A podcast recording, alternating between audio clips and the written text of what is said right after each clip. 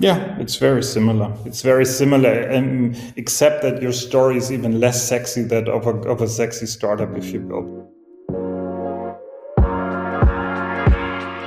Welcome to a new episode from the Smack Hospitality Podcast. My name is Florian Montag, and today I sat down with Jan Frederick Valentin, founder and partner at Ennea Capital Partners. Jan and I spoke about the current market sentiment in the travel sector, how to build a startup in the age of large oligopolies, and what the impacts on travel will be through new technologies like blockchain. Enjoy the show!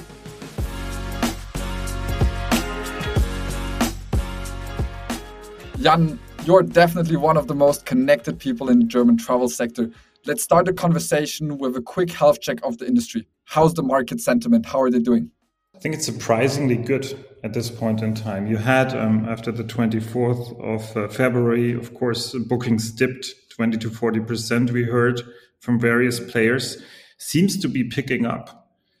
I mean, you can look at it and say we are we're getting we're almost getting used to this crisis, which is which is in a way uh, very frightening as well. But uh, on the other hand, it is it is it is it is more similar to the macro crisis that we had um, pre uh, pre COVID, uh, where you would have a V-shaped recovery. Almost this one fairly fast really fairly fast. We have a lot of companies who are printing uh, effectively record numbers um, in, in, in, the, in the past couple of days and who are, who are, who are growing um, even versus 2019. So, um, yeah, I remain very cautiously optimistic that this this stays, and obviously um, that the macro factors uh, on the back of it turn colder and colder every day.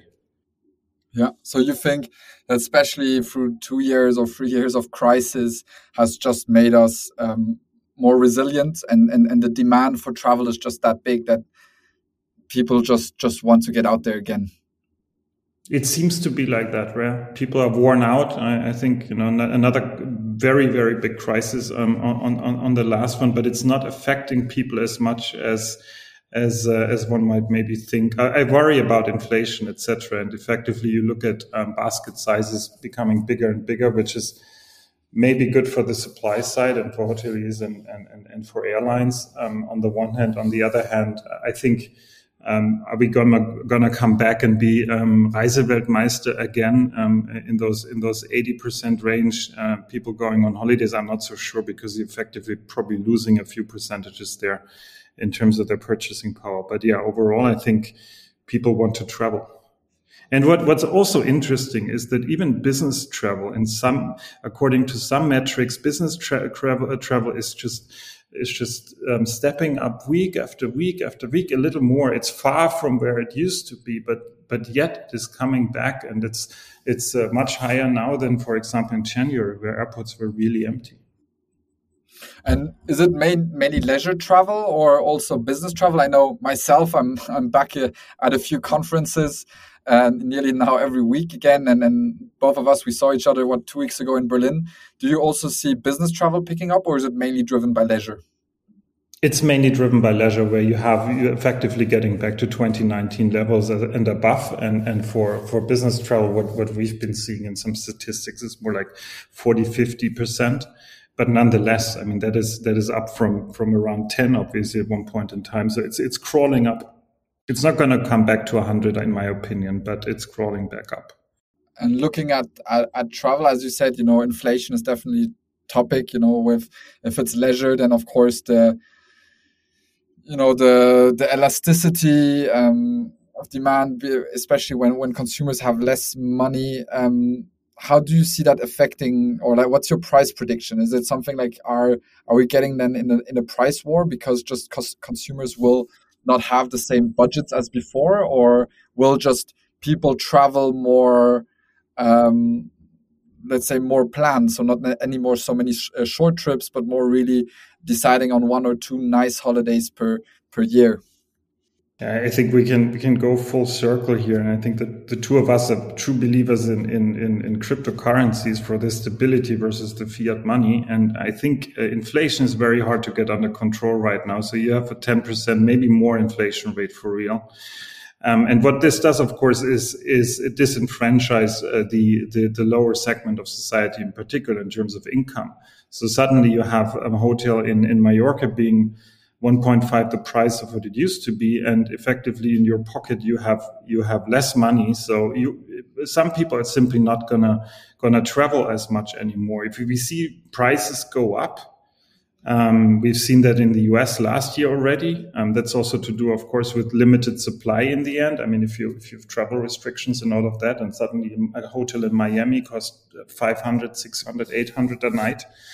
Um, this is what we see, I think, now as well in, on, on, on some islands um, in the in the Mediterranean, where supply has also gone down. You have that demand, and and and of course kerosene price etc going up. So i think I, I, think you don't have a price war effectively. You have people who can afford it who book holidays who actually also book long holidays 10 days um, etc trying to do this for the first time um, after covid and then you have some segments of society who will not go on holidays anymore in my opinion okay yeah so then there's definitely going to be more kind of camping and, and what you have already today uh, which is already booming through COVID, which will definitely be sectors which will then develop even further. Yeah, that's an interesting. That's that's going to be interesting to see. Um, funnily enough, I'm actually sitting in the in the office of Camper Boys here in Munich, um, who've done a brilliant job in um, in in growing their business uh, based on based on leasing, and and they are looking at at at, at high growth down the line as well. Yes, so and that's going to be domestic travel um, camping um, more affordable for sure. On the other hand, there is, I mean, in, in all the numbers, on average, of course, uh, you, see, as I mentioned, I mean, you see people going more abroad again, and that naturally will, will come at the detriment of domestic travel. Yeah. Looking back at, at your career, Jan, I mean, you, you've spent a lot of years as in the travel sector. And I just checked out also your LinkedIn a couple days ago again and, and, and, saw that kind of your, your way in was uh, being a, um, a Reiseredakteur or uh, for the Süddeutsche. So really more from a journalistic uh, point coming into, into travel. Can you maybe share your story? How did you get into this, into this industry? Um, and yeah, um, how did you go from I'm, there? I'm glad you, you didn't now say it's it's a roller coaster. Uh, no, I think I started um, I started off. I wanted to be a journalist um, and um, um initially worked in, in economic in, economic part of the of the newspapers and. Um, uh, also in, in politics. Of course, it's initially a bit harder to get into into being a, a, political writer when you're in your early 20s. So very early on, I, I got um, I got into the travel se- section of Süddeutsche and um, effectively could um, occupy a pretty good role there because I, I, was responsible for Africa then, and I was responsible for all the political stories in travel, which Süddeutsche at the time, and I think they still have it. Um, and and that's how I started there. Um, and then fairly soon realized when the internet came up, um, like three, four years later, that I, I didn't just want to write, but but do something, and then helped launching Avecte at the time was the first member of that team, um, and from there on, pretty much um, uh, went into the different into the different um, companies and travel, mostly on the package side of things. Uh, so not as much as a, a hotel guy, of course, um, including then kayak, and then at one point um, did M&A for kayak, strategic development for kayak, and realized this is kind of maybe an, a natural next step is to try to do this um, by myself, much smaller, of course, and uh, and and go into the venture capital and M&A space. Yeah, so you always had already a bit of this this entrepreneurial uh, mindset, and and and and and maybe can you tell me that that that, that moved also like how come i mean you did some strategic and corporate development for kayak but then really deciding okay i want to now invest in startups and, and i want to make this as my my daily um, business so to say. Um, what's drive what's the driving force behind that for yourself yeah, I actually would say I, ha- I, didn't have that right. I mean, today looking back, I would say I've had so many great experiences and learned a lot working in companies, and that's certainly helping in this space. But um, if you you know do it again, I'd probably start five years earlier, uh, trying to be entrepreneurial. Because as long as you are you are working for someone else, effectively you're also working for their pockets. You're not as free. Uh, once you start doing this by yourself, you take much more risk. You probably work harder. You probably work longer as well. Um, but you also, in my opinion, have more fun because you, you keep doing it for yourself and then for your employees. Um, and, and so that's probably what's driving me. I think I've learned more in, in those five years in venture capital and M&A in travel than in the 15 years before working for individual companies where naturally you have a position where you're executing within a certain frame and you don't get to see as much as I do get to see right now.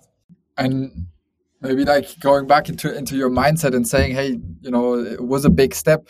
How is it to let's say um, move out of your golden cage? Because I'm sure at, as a SVP at Kayak, you're quite comfortable. You're, it's quite secure uh, the future. But as you said, kind of making that jump of, of saying, okay, I want to go uh, work for myself and go into investment with this definitely a crowded environment. Um, what was the thought process behind it and was it an easy uh, move for yourself or was it also kind of a, a leap of faith?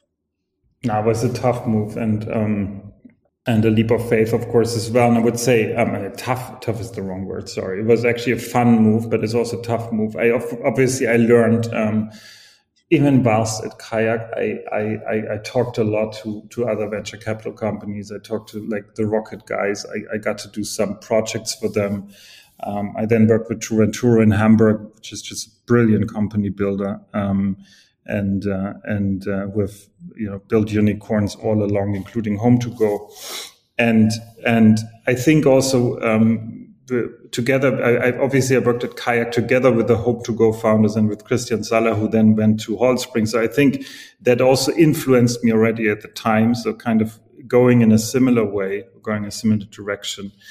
Um, and then the first half of the year was just super fun. And I was like, yes, you can, you know, travel, right? So now you know investment.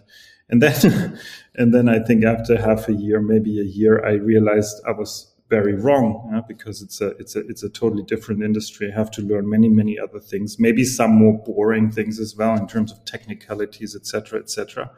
And, uh, and then it became really hard work. And, and that is what it is up till today. But, um, I'm really enjoying it. I think the other thing, um, I've usually you you spend money too fast. So most of my kayak money I spent in the first year where I didn't really know how to invest yet, and uh, I should have waited longer. And the other thing, obviously, you learn when you uh, build your own business is that hiring is super key and, and working with the right people, and that naturally also takes time. Uh, you cannot, in a team of ten, effectively or five, afford um, anyone who doesn't work out in the team or who's who's maybe not steering in the in the same direction. And uh, I think that was a long learning process. But now I feel very confident where we are. Which area um, do you specialize in, in investment? Is it more early stage? Um, is it really travel sector itself, or do you also do some stuff which is agnostic? We do agnostic stuff. So we, we, we, we tend to say we, we, we're not the classical VC. There are lots of VCs out there, and you mentioned it, big VCs, and it's becoming a game which also becomes bigger and bigger. If you look at the last funds of Lakestar and, and Holtzbrinck, and then in the US, you, under, under billion fund, you're small. Um, we try to come in before the investors come in, before the VCs come in, and really teach young companies how to grow, how to build a company, how to fundraise, how to tell your story. And then we come in at the very end, and that's specific to the travel space when it comes to M&A, effectively strategic um, mergers of companies and, and, and trade sales. And this is where obviously the, the travel experience uh, feeds in a lot. We do a few deals outside of travel as well on the M&A side, but mostly that is travel. And for the early stage, it almost really doesn't matter. I mean, there are a few sectors which we avoid, like health.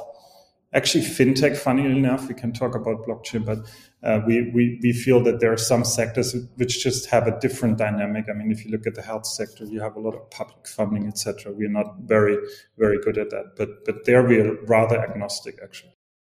And and with your team, you, you mentioned you're four, five, five people in the team. Are they all more with a VC background? Is it also more of a of a travel background like yourself, or how how have you brought in together like this little, as you said, each person needs to bring their value, like this little dream team? It's a mix. Um, Kassian and I certainly are travel background. Um, Kassian also quite known hospitality scene, sitting in London. Um, Simon has a VC background. Um, Johanna also has a VC slash um, um, M&A background. Then you have Sven, um, who is um, also more on the finance and VC um, side of things. And then again, you have Tobias, who is um, who is a full uh, entrepreneur through and through out of the travel industry. I have to say that the latter two, Tobias and Sven, that's a new entity we just founded, which is like a new investment arm with. Yeah, I'm very proud to have these guys on board. Um, Tobias founded uh, Vtours and then sold it. So the first dynamic tour operator in Germany, and and Sven has a a long career also as a professor of finance, um, and that certainly helps us in, in terms of in terms of the gravitas we bring to the table. So yeah, we have that mix. As, since you're asking, I'm going through the people we have. We have that mix now. I think um, you can always get better at execution and uh, meaning you know building. DCF finance models and building pitch decks as well, um, which I do a lot and which I have fun with. But certainly, you could find someone who does nothing else all day um, but that that only comes with growth. Yeah. No, and, and I mean I know Cassian also very well, who was a who was an advisor, of course, to, to Hotel Hero, um, back in back in the day, so to say. But um, and, and and a great person and a lot of knowledge. And but as, as we haven't lost the fun we had at kayak, so that's also good. Exactly, exactly. That that that's really great. And but as you you know, I'm I'm interested about it because of course you know you always talk about like VCs investing in in, in, in new startups, and and there you think about okay, building a new startup and how difficult it is, but also bu- building a new VC, of course, and a fund um, it's it's kind of like building a startup because you need to raise funds from from investors and and tell them, hey, we have a better strategy to to identify the next kind of unicorns in the market, right? Yeah, it's very similar. It's very similar, and except that your story is even less sexy than of a of a sexy startup, if you will, because you have a portfolio. You're you know talking about multiples and probabilities, and you're talking about of course you're talking about tank rate as well that you're going to lose so and so many startups in the beginning not just telling one colorful story around you know holiday homes or camping or or whatever it's uh, it's more uh, yeah it's more more abstract but uh, yeah and other than that it's it's fairly similar yeah and the first investor is always key. We got a term sheet on the table today from a lead investor, so we're quite happy for a new fund. Um, and yet, yeah, it's the same. It's the same. Uh, it's the same process. Uh, same uh, same uh, challenges that you face. Yeah. Yeah, definitely. No, that's great. It's great to hear. And but I'm I'm sure one of the questions, you know, especially looking at travel and and and, and distribution, and you know, like you have all of the the big players uh, like the GAFAs, uh, but also Booking, etc., who are really dominating um, the space. How is it to to build a startup in in in this world? Well, I think first of all, you have to and uh, you have to be careful. And when you see in a deck that I'm going to be the Google of something, then you better ask yourself if Google is not going to be the Google of something. You still see that in decks, right? Someone writing, I'm going to be the, the Google of X or the I'm going to be the Facebook of Z, and and you know that this is a deck you don't even want to touch, you don't want to get into um, because effectively Google is always going to be stronger at executing that when it comes to pure data plays. And if you look at if you look at the stacks um, in terms of well, both applications for your private life, but applications for professional life, I think that those those those truly big guys, um, especially Google, Apple to some extent, not so sure about Facebook, are um, are of course taking a lot of share in terms of the entire value chain, uh, taking a lot away, and that is their clear goal as well. And we know it. I mean, you have all these. Uh, obviously, you have you have all these court cases and European Union cases, etc., against Google, and then also against Booking. Where obviously you also have a kind of symbiotic relationship between between the big guys again, where Google tries to maximize their profit through Booking maximizing their profit. Um, does it mean that innovation is stuck? I don't think so. I think uh, quite to the contrary. I actually believe that the the, the time where, where where you would say that um, it is it is going to be very very hard to gain market share, or put differently, I think the time where these big players, the dominant players, are growing market share ever and ever, year by year, is coming to an end, and that has to do with the lack of innovation within these players, my opinion. Um, you don't see a lot of uh, you see. I mean, they have great products, and we, if we talk specifically about booking, yes, it's a great platform. Um, but then looking back five years, uh, we when when we were at, at Booking six years, we sat in. Uh, I think it was in Bangkok at the time, and the big question was: Could we be the could we be the could we be the Amazon of services? You know, could we go way beyond that hotel and yes, some flights, some package? Could we be much, much more? And I think booking based on their approach in terms of essentially being very EBITDA focused, which I have to be being public, they never went into being very innovative um, and executing on that idea of being the fifth horseman, uh, as they called it. And um, at the same time, they've not been super successful in terms of small acquisitions. They've always been successful with big acquisitions. eTraveli is certainly a good deal. I'm sure Kayak was a good deal. At the end, maybe even Open Table, obviously Agoda. But all of these were companies that were already ready. So they bought a company, 20% EBITDA margin, whatever. Um, and and the, the, true innovation on the back of it in terms of um, executing, for example, in, in, in terms of um, implementing blockchain technologies on various levels. I don't see that coming, for example, from booking as much. Now we can talk about Travala and we can talk about uh, their investments there, and maybe yes, but I think in terms of process optimization, in terms of making the entire journey more seamless, I'm not sure that booking is eventually um, unbreakable um, and for example, you had this this startup in the Netherlands. Um, uh, Origin, I think is the name, but a lot of VC money right, uh, went into right now, um, who are promising that that end to end full customer journey process. And for booking, this always remains an issue, of course, in terms of the margins as well. Uh, so, so selling a flight is just not very lucrative, and you're dilutive in terms of your EBITDA multiple, etc. So, I think I think that there are um, based on new technologies, based on an API first world, based on um, strong execution, there are plays that are very very valid in travel down the line, and that they will also become acquisition targets for for for the big players. Then again, which is also of course what you want if you don't IPO, you want to be acquired, and I think that booking will have to become more um, active in that space um, as well in terms of acquisition. Um, the other element, I think, is that some of the um, heritage players, if you will, in the OTA space, etc., we haven't seen a whole lot of movement in the past four or five years, even in terms of mergers. Very little has happened. And I think that better execution um, and, and, and, better usability is going to um, is going to have um, be, be the basis of building building the next unicorns very obviously um, as airbnb did 10 years ago. Yeah.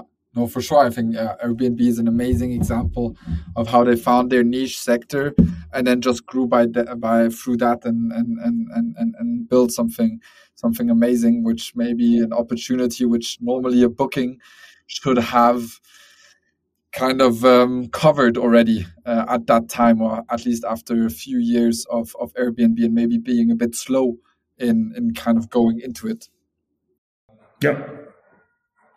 And and the same I think applies to Google. Um, I, I, think uh, maybe maybe that one last comment to Google and Facebook, etc. As long as you don't really cover the end to end journey in terms of full custom experience what what is like maybe for for our listeners also could you just quickly describe what an end-to-end journey means but I, I mean a, a, truly um, seamless experience for the user, which effectively, I think, takes the thinking out of the user's head um, in terms of travel. And if you, I think, an end, I mean, in, in in a sense, other sectors are much more advanced because they're simpler. If you're shopping on Amazon, Amazon will pretty much tell you what to do right? I mean, if, you, are using it a lot, then Amazon knows what you've done. It knows the, the discounts.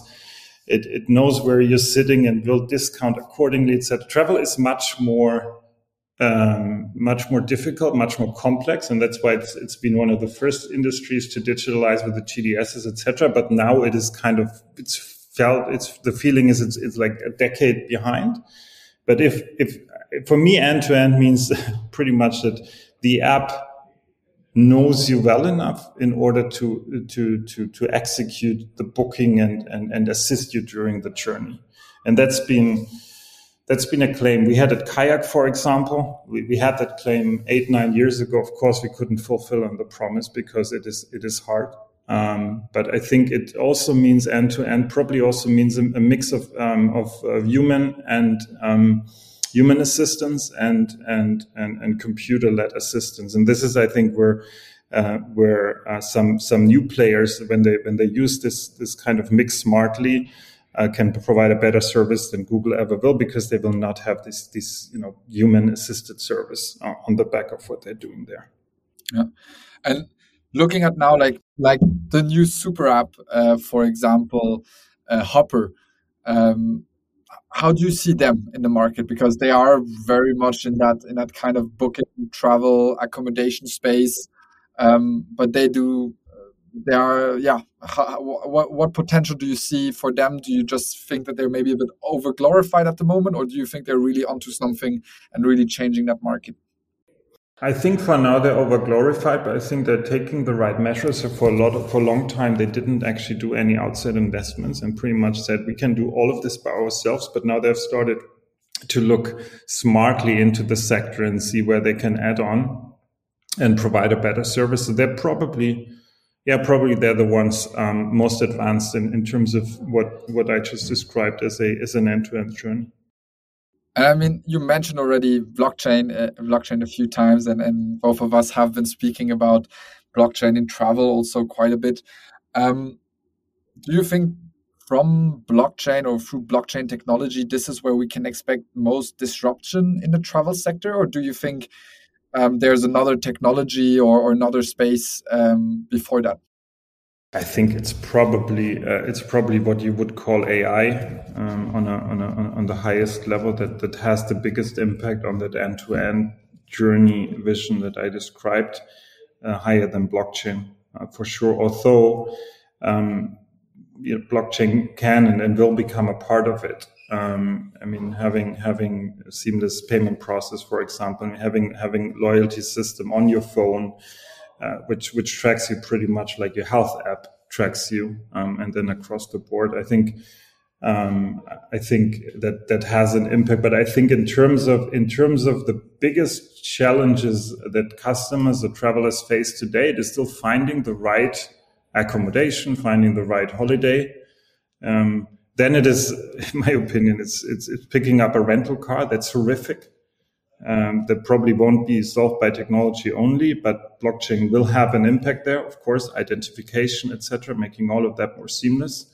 Uh, but it's not what most travelers most of the time deal with as a problem. I think the biggest challenge is like you know looking around for for 10 days uh, or, or, for 10 hours net or longer uh, for, for the right uh, for the right leisure uh, especially leisure um, hotel on an island and this is where sophisticated search technology and, and, and, and, and a better understanding of the user, sometimes very simplistically through heuristics. Actually, you don't need a lot of AI or machine learning for that or whatever. It's not, it's not, it's not even AI in that, in the, in, in that case, but certainly having more user signals and more signals in terms of the objects is, is more relevant there in order to fix that problem than blockchain.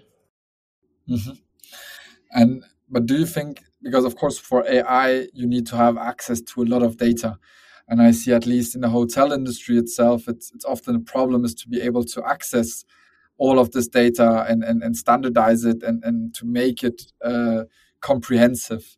Um, do you see in, in the more general travel sector space that, that this is not a challenge or um, and and therefore you you maybe have it easier to use more and more uh, artificial intelligence or do you think also access to data and data standardization is also a, a big issue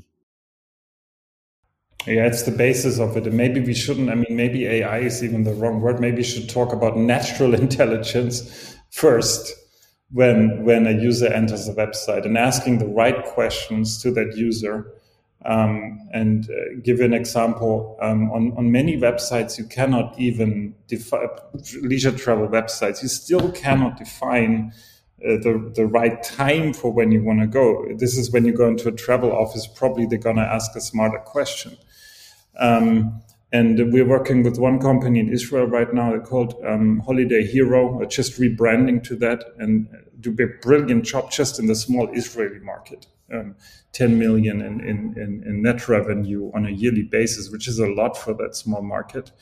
And, um, and they are just they're, they're, they're leading through the journey in a way that is uh, just asking the right question at the right right time all the time um, on um, simple travel as well. You have this for complex travel. I mean, you have Tourlane, etc., and then you get you still get to get to an agent.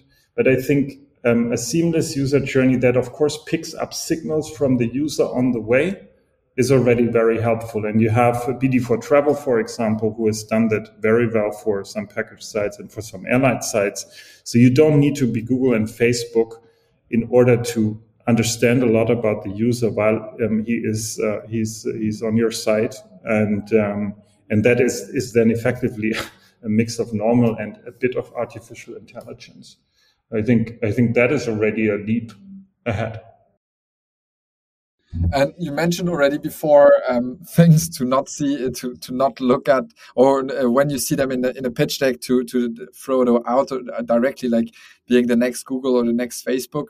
In the travel sector, or, and and and the startups, you look at what things you you really look for in the pitch deck, and and and or or like the metrics or, or the area where you say, hey, this is where I kind of it, it clicks for me yeah, I mean, there are even statistics out there, and we, we, we're teaching that the three things basically that you look at in a pitch deck is the team. You want to know the team, you're investing into that team. The earlier, of course, the more you look at the team, the earlier stage it is. Second is the product market fit, and this is this compelling? Product market, we also call it product market and market product fit. Um, because the, the most brilliant and then the, the, third slide you look at obviously is, is the financial plan and how does this look like? And is the hockey sticks too steep or is it not steep enough? You know investors want to be um, uh, betrayed. So they want to see a hockey stick. They know it won't happen that way but they want to see it. But of course it shouldn't be too steep. Um, effectively then comes down of course there to unit economics. Do you believe in the scalability of this? This is all that VC is really about. Those are the three most important slides. Mm-hmm. Yeah, I think uh, definitely in an early stage, it's always difficult to to to show that that that uh, hockey stick and find the right, uh, let's say, find the right uh, steepness of it, because uh, sometimes it can be. Uh, yeah, you're still very early, and, and therefore the approximations and, and and the timeline can always be a bit difficult. Um, to have. I mean, in- no, of course, but you need to have at least you have to need to have an idea of what problem are you solving, and and this is with you know product market market product fit. You you still get a lot of decks with like actually a brilliant team and brilliant tech, but not solving a problem out there. We just talked about it. I mean, there, there are certain uh, topics that if you solve them, you have better unit economics or you're creating unique product. But if you just have an idea that is not solving a problem out there that travelers actually think they have. They may have it, but they don't feel they have it. Then you're not going to make any money. And we've invested in quite a lot of companies with, with exactly that because they were fancy and, and, and things looked good. But at the end, it didn't facilitate uh, booking or travel, and then you're not going to grow. Yeah. Looking at, at, for example, companies, you know, especially with, with the topic of decentralization, um, in the future and, and, and breaking and connecting um, end-to-end users um, via blockchain technology, having a real kind of mm, value proposition at least or, or vision of um, disrupting um, the marketplace model and, and really being able to to break down these oligopolies. What's your perception to this? Do you think this will happen in travel? Um, how likely what's the timeline? What's your prediction and your take also um, on that? I mean, the internet today is not what people thought it would. It, it would be like 20 years back, right? Full democracy and effectively um, some of the promises, which are very similar to blockchain in, in, in a way today, where you're thinking you're, you're more democratic and uh, you're, you're, you're cutting out middlemen. To some extent, it's happening, right? I mean, we have a lot of models today where you don't need the middleman anymore because you have apps that cut out the middleman that again has led to concentration of power. Um, think of Google, uh, think of Google Maps uh, or, or, or, Uber effectively aggregating all of that supply, and you don't need the, the taxi, local taxi booths anymore. Um, in terms of in in terms of uh, blockchain, I think that um, the, the the technology is is is being woven into the industry more and more. That's number one. So on, on many levels, it's just it's just coming. It's it's being integrated almost like a new uh, piece of code. Um, and that's because what the, the, the, basic that it is built on, namely the internet, is already there. So it can go more incremental in that sense. Um, on the other hand, if you look at adoption of, um, and if you look at network effects in blockchain, it's actually faster than the internet, which also comes from the fact that the internet is already there and it's becoming much more easy, of course, through an app, etc., to scale. So we're seeing the fastest innovation probably in the history of mankind um, with with with blockchain, um, and it's still very very early. So by most accounts, you're looking at 2001, uh, maybe maybe maybe 2000 is an analogy to the internet. So the the then the short answer to this is: Do we know where in 2040? 2042 uh, the inter- uh, blockchain might, might be of course not because we got it wrong in, in 2000 where the internet would be in 2022 um, fundamentally, I think there is a big divide between the blockchain industry today and the travel industry. So most people in travel have zero idea about blockchain, like nada, and vice versa. And that, of course, bridging that, um, uh, and, and that leads to, to applications being built on the blockchain that nobody really uses or needs and that get no scale. And that needs to be bridged. Now, there are certain um, initiatives, of course, in the market to build like consortium blockchains, for example, tying different players together, tokenize that, build a network. Um, it doesn't it doesn't lead to democratization in the sense that what, what would it even mean for travel? Would it mean that everyone, um, um, every traveler effectively becomes a travel agent, possibly? Yeah, and, and, and that commission is, is, is, is taken away from a booking.com there have been approaches to that as well. I don't really see that happening because it then also depends on usability, and that again depends on scale. So I don't think, much like the internet, I just don't think that we will see um, effectively middlemen being completely cut out because middlemen also live off their um, of their capacity to just provide a better user experience than uh, than uh, than than the average guy in the in, in the street or the average player in the market.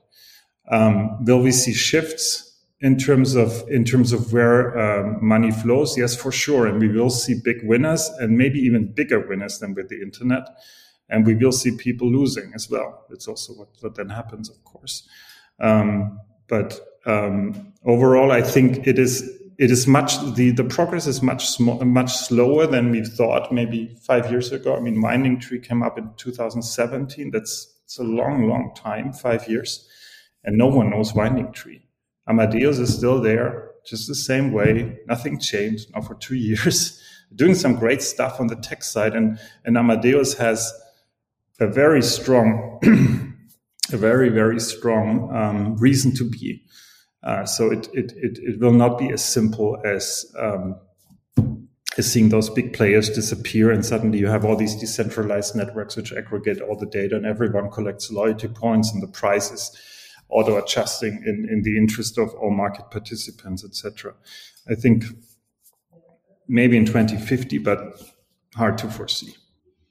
Yeah, I think definitely. And, in 2017, definitely had also uh, the the little boom and or, or, like the ICO boom, of course, where everything you know every industry uh, was you know if you have blockchain now, you're going to disrupt the the market in in, in a in a few uh, months, even uh, maximum years, and of course um, the reality came in uh, you need to first build products. And as you say, also there, there, needs to be closer connection between the innovators working on these new technologies and actually also the people who understand the market structures and bringing that um, together um, to then actually build a problem or build a solution which can disrupt the whole market because it's not a winding tree, for example, uh, which I think they are they're working on it and, and, developing it a lot as, uh, every day, but they're not the business model doesn't work with just a tiny bit of the market. For them, it really only works if they are the market maker, so to say, and and and that of course is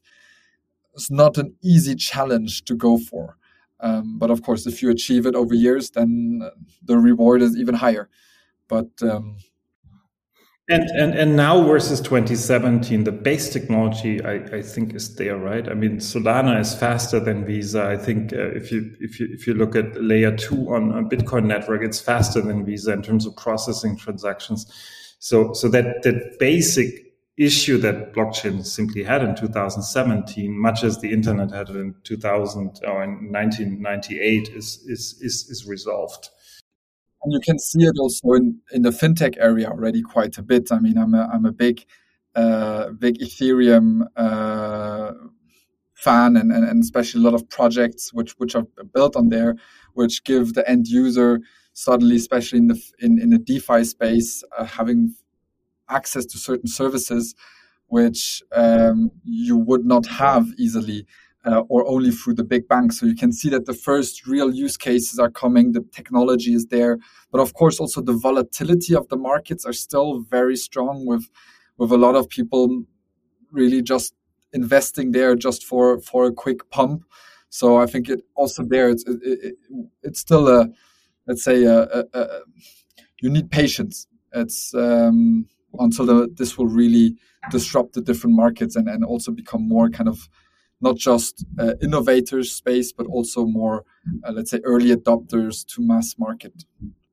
Yeah, yeah, and that needs a lot of people to really understand it. I think there's again, there's maybe again some parallel to the internet. I mean, when did the internet fundamentally change our lives? It wasn't probably Web 1.0 point oh when you had suddenly some newspapers online and it looked like newspapers still but it was with with with well mobile internet on the one hand, and then it was with the with the with the social web and with people actually interacting in the internet and more most people getting it and understanding. And blockchain is probably much more complex to understand on the on the base level. Um, but the, the, more people you have contributing to the ecosystem using it, obviously, then that that, that will accelerate, and, and, and then it can change uh, societies fundamentally as, as the internet has. And for for these big technologies, I know you already mentioned at the beginning with booking, uh, having difficulty to do the big innovation, especially as you're a public traded company. Do you think the innovation will come from within? Um, big players adopting new technologies um, like blockchain, or really um, improve their their offering, um, or is it gonna be small players, new startups who will disrupt um, the market? I think the interesting thing about uh, blockchain companies, for the most part, and even if you talk about the big networks, maybe not Ethereum, but how many developers does work on Ethereum today globally? Two hundred thousand, maybe. Um, yeah, I, am I'm, I'm not exactly sure of maybe numbers, that ballpark. I think Solana is like Solana core is is like a hundred. I think now, what I'm, or if, I, if you look at if, if you look at VeChain or, or, or, at some others which are valued in the in the in the in the unicorn on, on the unicorn, what I want to say is that you have a lot of you you have a lot of um, you have very high valuations for the size of those companies, effectively. Um, on the other hand, it, it it also means that maybe you can build you can you can grow a team of 30 in a company and do a similar thing. So I wouldn't rule that out. And you see, um, you see a lot of companies, obviously in the fintech space and in all spaces, Walmart, et cetera, et cetera, hiring blockchain people left and right, and effectively, you know, people leaving uh, leaving the GAFAs uh, in order to join other companies who suddenly build their blockchain arm. So I think you can be probably very efficient because you're you're building up on layer and layer, and you're building maybe on Ethereum and other layers. So that, that is, of course, the whole principle of blockchain. And that would, in my opinion, not rule out that in the end, innovation in terms of the user interface, etc., in terms of the what then generates real money and value, uh, may come from within the uh, the big travel companies as well. It's not too hard. Yeah, definitely. Jan, thank you so much. We're, we're already going, uh, coming to an end. Um, it's been it's been a real pleasure to to, to chatting with you. And maybe closing up the our our chat with last little prediction. Um, you know, I, I, I, like asking you and, and looking into the, the glass ball. Um, where do you see the travel tech space going in the next five years? Um, do you think is there anything new coming, or are we going to continue um, on the same path as a new crisis changing everything? I don't know. I mean, it's two different questions, I guess, right? On the tech side, one always overestimates the short-term effect. So if I if I look five years ahead, probably it's not that different. Honestly, we have a little bit more end to end. We have we have a few um, um, hotel chains and, and other direct providers who just really, you know, really kill it, have great user experience, have 60, 80% uh, direct share um, in terms of uh, at scale.